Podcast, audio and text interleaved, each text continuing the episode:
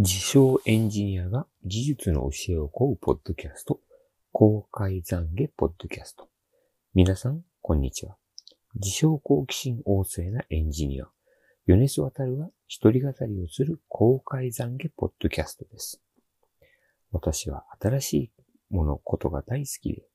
熱しやすく冷めやすい性格なので、言っていることがコロコロ変わるかもしれません。さて番組の紹介です。この番組は私のブログ、公開懺悔日記のネタのプラス、それの補足説明と言い訳を中心に、ブログに書いていないネタのアウトプットをしていこうかと思っています。本当は私の喋る練習を公開していこうという自称エンジニアによる喋る練習場です。さて、今日のネタですが、えっ、ー、と、ネタに行く前に、ちょっと録音方法を変更してみました。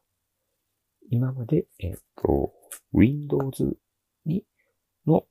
Windows と Audacity で録音していたんですけれども、ちょっとその環境を変更してですね、今日は iPhone 6S に、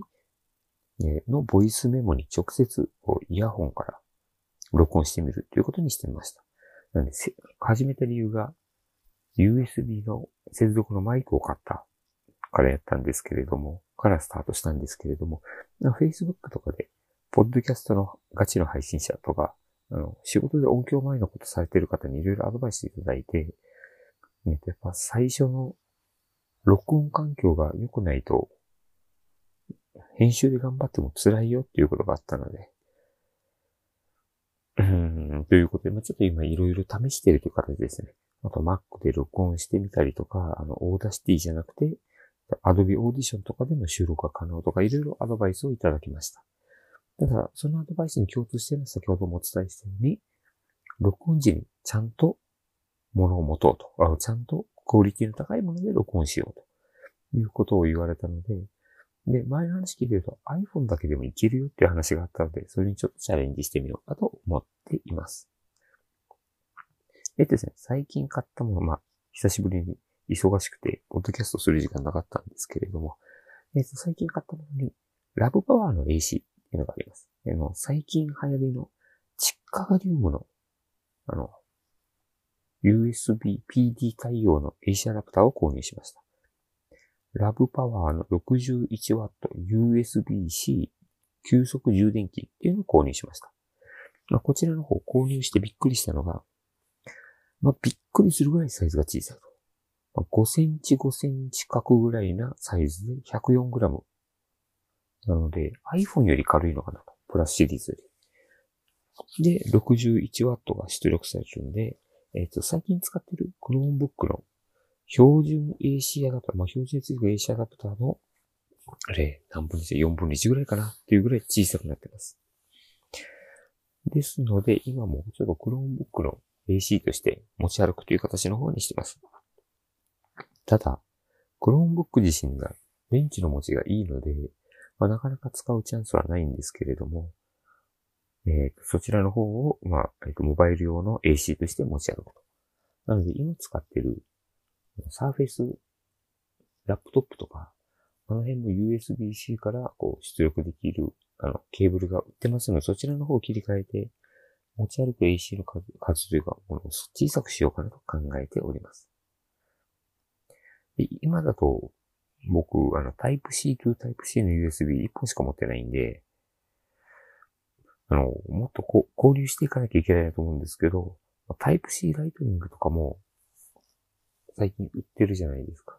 こちらの方購入したら iPhone も急速充電できるのかなと。ただ、今我が家、えっ、ー、と、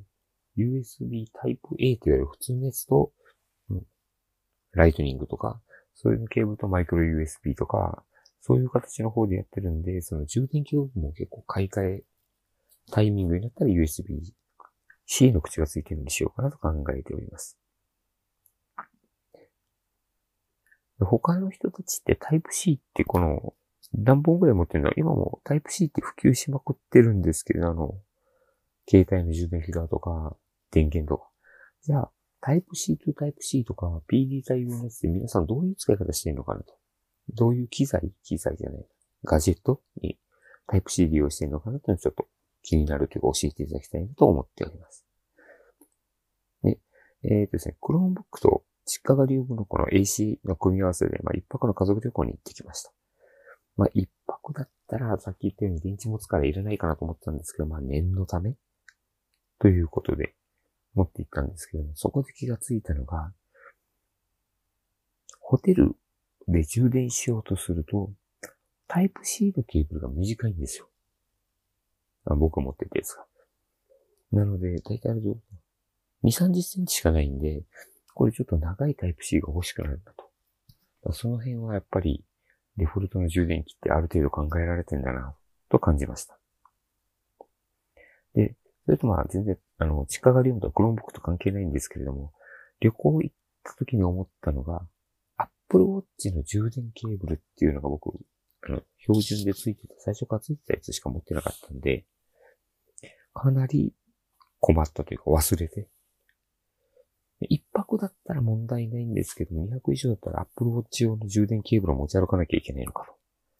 で、Apple Watch 用の充電ケーブルとか特殊というか、結構サイズもありますんで、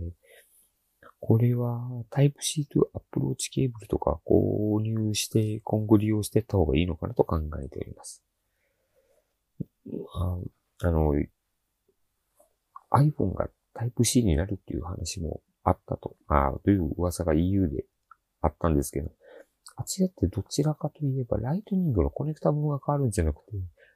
えっ、ー、と、USB-C という Lightning のケーブルが標準に搭載されるという意味なのかなと勝手に思っています。で、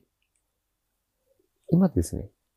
こちらの原稿、ポッドキャストの原稿っていうのはすべて GitHub の方で、えっ、ー、と、マークダウン形式の方で書いてるんですけれども、そのマークダウンで書く方法はなんかインターフェースで何があるかなっていうのを考えております。で、Chromebook とかでは、やっぱり、ブラウザで GitHub の画面に入って、ポチポチポチポチ編集してるんですけれども、まあ、ブラウザではちょっと書きづらいなというのがあるので、今のところ、えーと、SSH のエクステンションで、リモートでサーバーにログインして、そこで BIM で書いたやつをコミットしてプッシュするという形の方にしてるんですよ。ところが、クステンションがある問題だと思うんですけど、日本語入力してると、なんか崩れたりしちゃうんで、そちらの方も難しいというかどうしようかなと思っております。日本語入力したら画面が崩れるというか、データがおかしくなるということはないんですけれども。あと、まあ、Chromebook 特有なのコピペのショートカットが違うとか、いうのがあるので、そちらの方もショートカットもググったらすぐ出てきはするんですけれども、まだまだ使いづらいなと。もし Google、あ、Google じゃない、Chromebook で原稿を書くんだったら、あの、Linux ベースでアプリを動かしてっていうところをやった方がいいのかなと。ローカルで Linux の動かして、そちらの方で GitHub 入れて、日本語環境も入れてっていうと、で、モチベーション的になるのかなと。で今、実際、この原稿を読んでるのがですね、iPhone アプリを入れてるのが Git、マークダウンで GitHub 連携できる。名前なんだったかな、アプリ。えっ、ー、とね、ワーキングコピーっていう GitHub クライアントを使い始めました。で、これだと、あの、まあ、手軽に、なんだろう、プッシュができるのかなと。で、こうネタ考えてるああと思った時に、こう GitHub の方に直接のマークダウンの原稿に書けるっていうのがメリットとしてあるかなと。ただしこれ、有料版で、えー、がプッシュ可能らしいんで、ちょっとデフォルトで使えるかどうかとあの、有料版がエクスパイデフォルト、デフォルト入れたばっかりで10日間無料で使えるんで、有料版が。ちょっと10日ぐらいにまたチェックして、確認してみ、うん、みたいなと思う。ただし、ドキュメント読むとちょっと有料っぽいんですよね。まあ、こちらの方、そういうメモ書きたいんだったら、やっぱ有料版購入しますが、どうかなというのがありますで、えっ、ー、と、iPad、iPhone の方に設置してくると、じゃあ、ポッドキャストだけディレクトリを分けようかと思ってますと、GitHub のディレクトリこう、あえっとリ、ポジトリの構成も見直してます。まあ、有料、えっ、ー、と、GitHub は有料版を使ってるので、有料版？お金払ってるので、まあ、リポジトリあんまり気にしなくていいんですけれども、このリポジトリの戦略ということではないんですけれども、リポジトリどうやって作っていこうかなというのは今後の課題として出てきそうです。あとは、あ、そうそう、言おうと思ってたのあれだ。皆さん、インターネットストレージサービスって結構利用されてますか？例えば今だと、ワンドライブとか、Google ドライブとか、iCloud とか、いろいろある、まあ、僕は、えっ、ー、と、ワンドライブの方で Office 365ロを契約してるので、1テラのストレージがついてくるんですよ。ね。Google は Google で Google One を契約して2テラついてきますと。で、iPhone の方の iCloud は月々1400円くらいでしたっけ？払って今2テラを契約してると。で、そんなに使うわけなくて、全然統合したら1テラもいかないし、なんですけれども、ちょっと使い方によって今変えてると、まあ、ワンドライブの方はオフィスのおまけでついてくるので、これはオフィス系のファイル、ドキュメント系を置くと。で、Google One の方は、えっと、Google フォトのストレージとして利用と。で、iCloud ドライブの方が、あの、ファミリー共有かけてて、家族とかで、こう共有かけて複数デバイスやるとあっという間に溢れるんですよね。で、あの、うちの子が、ゲームの録画を、こう、アップロードし始めてというか、録画して、それが iCloud ドライブに行って、もう100ギガとか使っちゃって、200ギガのサービスだったらあっという間に埋まるというか、もう埋まってしまって、もう消せって言っても消してくんないし、これいつか当たるよなっていうことで今、えっ、ー、と、2テラ契約してみました。ただ、月々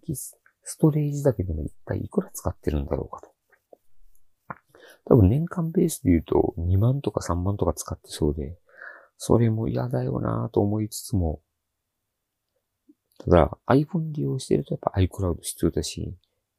Google を、あの、アカウントで、まあ、データ同期するんだったらやっぱ Google One 必要だしという形なので、今まとめきれてなくて、そこでちょっと無駄なお金が発生してんのかなと。ただ、そんな、あの、ワンドライブの1テラとか Google One の2テラとかも、別にそんなに容量使わないんですよね。なので、おーどうしようかなと。今考えてるから悩み中。ただ、サービスで言うとボックスとかも使ってみたいとあるんですよ。ね。ただし、ボックスっていうのは、個人ライセンスが月々2000円とかで、結構高いんですよ。1600円だと2000円だとか。で、結構高くて、で、ボックスのメリットってストレージっていうのもコラボレーションツールと勝手に思ってるんで、まあちょっとこれ一人でやるのはボックスの利用方法としては違うのかなと。なので、うーむっていう感じですね。ストレージをまとめる方法っていうのは考えなきゃいけないなと最近思っております。で、インターネットストレージ系で言うと、あの、S3、AWS の、えっ、ー、と、S3 はなんだ、シンプルストレージなんとかかな方が、ブログぐらいでしか使ってなくて、バックアップとかで。なので、S3 には基本的に個人用のデータは入れてないという感じなんですけれども、そちらの方を使ったり、あとエヴァーノート。エヴァーノートもストレージかメモかっていうと難しいんですけれども、えっと、去年の年末ぐらいに更新があったんで、その時に有料プランを数年続けたんですけど、もうこれはやめました。で、理由はもう、エヴァーノート最近使ってなかったんで、あの、気がついた時にやめたと。で、やっぱ使ってないサービス棚卸しってしていかないのが無駄なから結構払ってんじゃないかなと。いうことはあり得そうで、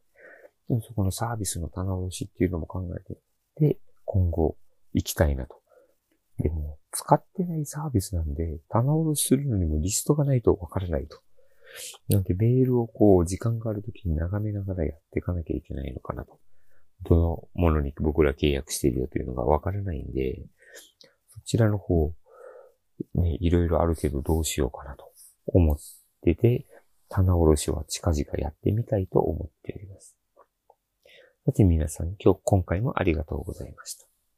えっ、ー、と、URL は、僕のブログの URL は https コロンスラッシュスラッシュ www.baras.org クロージング芸人でググってください。ツイッターのハッシュタグバラスアンダーバーポッドキャストで書いていただくと私が見つけやすいんで喜びます。ということで皆さん今回もありがとうございました。それではまた。お疲れ様でした。